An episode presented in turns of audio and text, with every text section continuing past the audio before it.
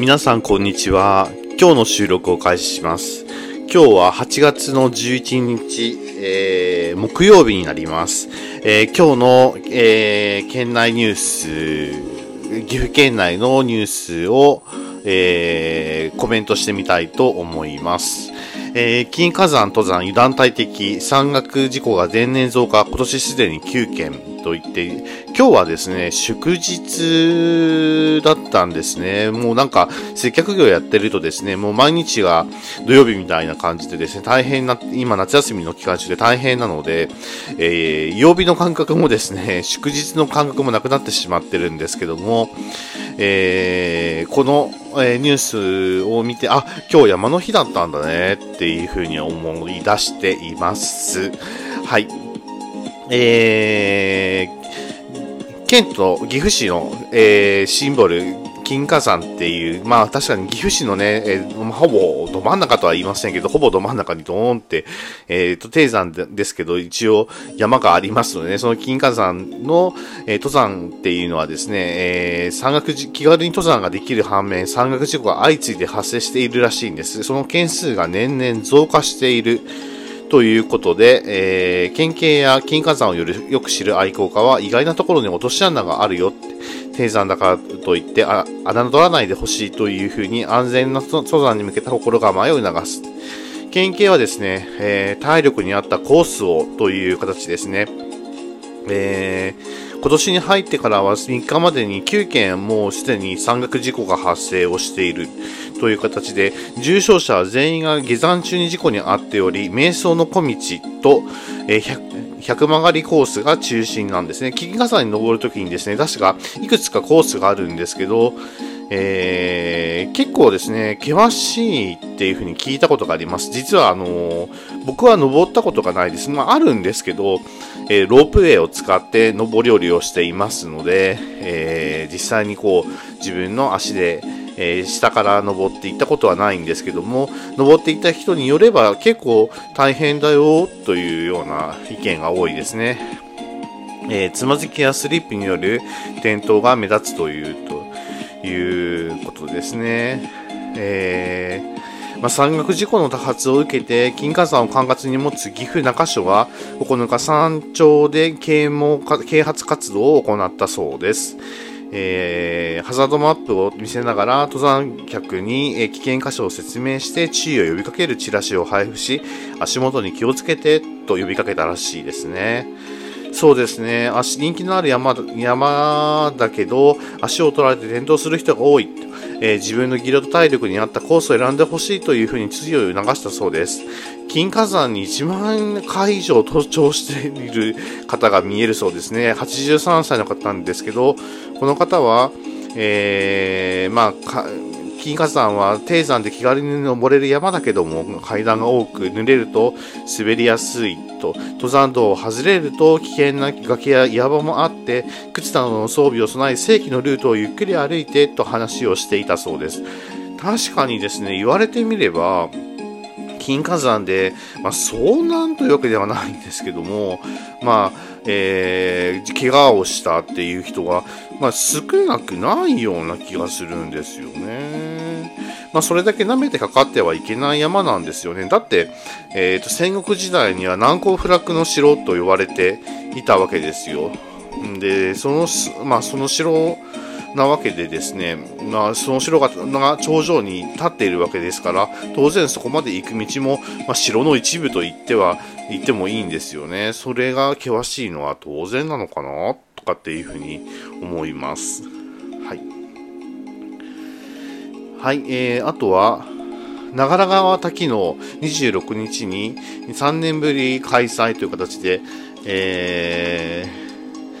出演予定の小中生14人が稽古をしたということですね。長良川滝のこれね、ずっと見てみたいなって思うんですけど、なかなかね、見ることができなくて、えっ、ー、と、チラシとかはですね、すごく有限な感じのチラシが、えー、毎年、えー、公開されています。えいつか自分も長良川滝のですね、え見れたらいいかな、まあ、昨日ですね、見れたらいいなとかって思います。はい。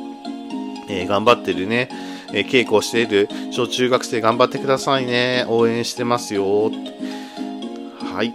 えー、今回は能で金剛流指定の方の本郷辰則さんが源氏源氏物語を題材にした葵の上を披露するという形で、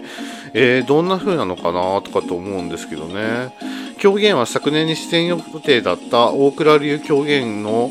えー、重山忠三郎さんが演目「数も」を演じるそうです。えー、前座含めて YouTube でライブ配信をするというふうに書いてありますので、皆さんですね、えー、もしも、お暇があれば、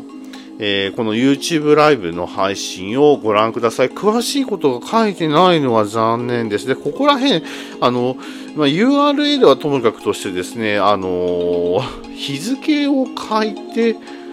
ほしいですよね。26日に3年ぶり開催と書いてありますので、8月26日に、あごめんなさいね。僕がよくよく読んでませんでした。えー、8月26日に3年ぶり開催と書いてありますので、26日の何時からなんだろう。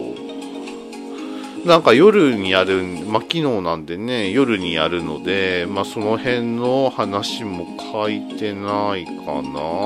まあ、YouTube でライブ配信する。まあ、ながらがは、まあ、昨日で一回ですね、検索をしてみるといいと思います。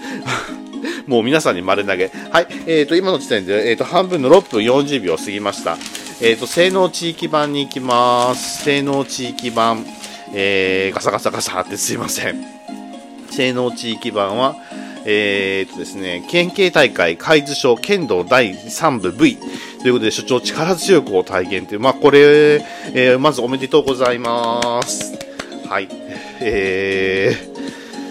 海津署の、えー、所長さんですね、OKB 清流アリーナで開かれた県、県警柔道剣道大会で同署が、えー、剣道第3部で優勝したのを受け、諸君の力強くを体現してくれた署員の皆のバックアップもあり、えーと、優勝できたと語ったというそうですね、鼻が高いですね、えー、なかなかね、勇壮な方たちが写真に写っていますので、えー、本当に重ねておめでとうございますという形です。はい。えっ、ー、と、アンパチ町で、えっ、ー、と、教室、ロボットを動かす。アンパチ町とドコモショップ穂積店は、道庁の東結ぶ結びテラスで、え、小学生向けのプログラミング教室を初めて開き、子供たちがプログラミングを通じて、えー、まあ、想像力や問題解決能力を高めることをしたという形ですね。えっ、ー、とですね、プログラミング玩具、MBOT に挑戦したというタブレットのアプリでプログラミングして段ボールでできたロボットので動かしたり、ライトを照らしたりして、えー、楽しんだ。これね、僕もですね、小さい頃に同じような体験をしています。もちろんその時はロボットじゃなくてパソコンだったんですけどね、えー、初めてそこで、えっ、ー、と、小学生ぐらいなのかな、ベーシックに触れてですね、こんなに面白いものがあるんだって言って、自分が、えっ、とですね、IT の世界に手を染めていった、手を染めていった？なんか犯罪みたいだよね。そういう風じゃなくてですね、あの、相手を好きになっていった、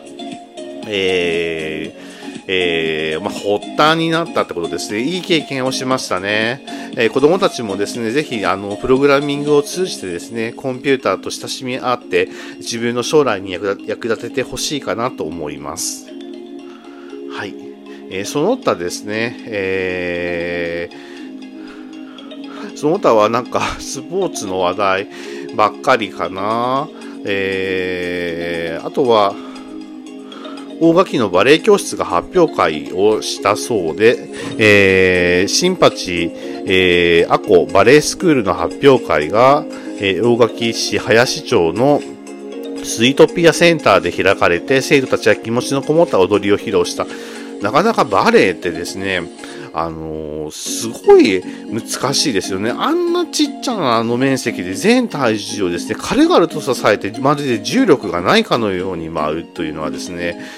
すごいなと思う。人間のあの、人間の体の美をですね、まさに体現した、文字通り体現をしたというような形だと思いますね。えー、クラシックのソロ、えーと、演目を多く披露したほか、グループでの踊り、男女やクラインパ、パトゥドゥ、名来名作ハイライトなどで知れている眠れる森の美女などの有名な場面を上映した。ちょっと見てみたかったですね。バレエとかですね、見てるとですね、最初、まあ、あの、若い頃は何が面白いのかなと思ったんですけど、えー、の芸術とかで美術が分かるようになってきてですね、いやまあ、いろいろ勉強した時にですね、バレエって、あ、すごいいなっていうのがわかるようになりました。